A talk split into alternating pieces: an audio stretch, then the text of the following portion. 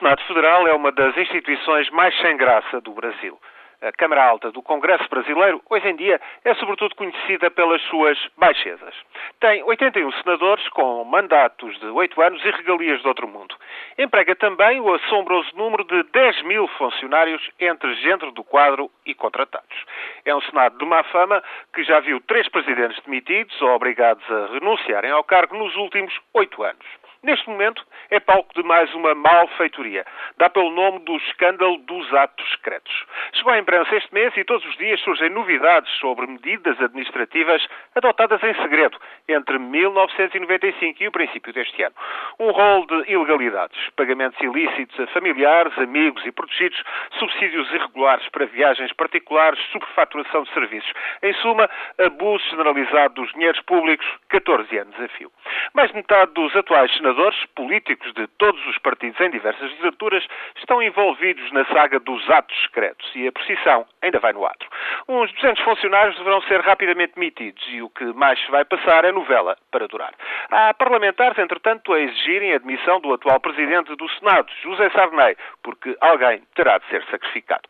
Lula da Silva, no entanto, continua a apoiar o seu antecessor. Sarney também foi Presidente da República entre 1985 e 90 e Lula precisa do apoio do Partido do Movimento Democrático Brasileiro, onde pontifica Sarney.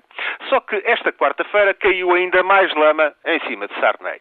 O Presidente do Senado, eleito em fevereiro, diga-se por sinal que é a terceira vez que presida a instituição, pois bem, é acusado de ter desviado também dinheiros do Estado atribuídos à sua fundação para fins culturais. A Fundação Sarney, que trata de preservar a documentação relativa à sua atividade enquanto chefe de Estado e literato, pois Sarney também é membro da Academia Brasileira de Letras.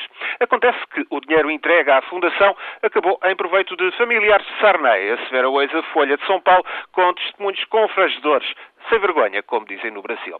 Mais lama, mais escândalo. No meio desta novela, diz Lula, em defesa do seu aliado, que Sarney não é uma pessoa qualquer, que tem de haver respeito. Afirma Lula que não podem continuar estes casos de denúncias sem fim, em que depois não acontece nada. É só descrédito das instituições, não se acredita em nada, nem sequer na imprensa, é o que conclui Lula da Silva. Só que, de facto, não é bem assim.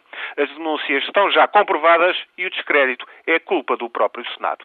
No Brasil, já muita gente disse uma e outra vez que o Senado é uma vergonha nacional. Experimente procurar no Google estas duas palavras: vergonha nacional e logo vê porquê.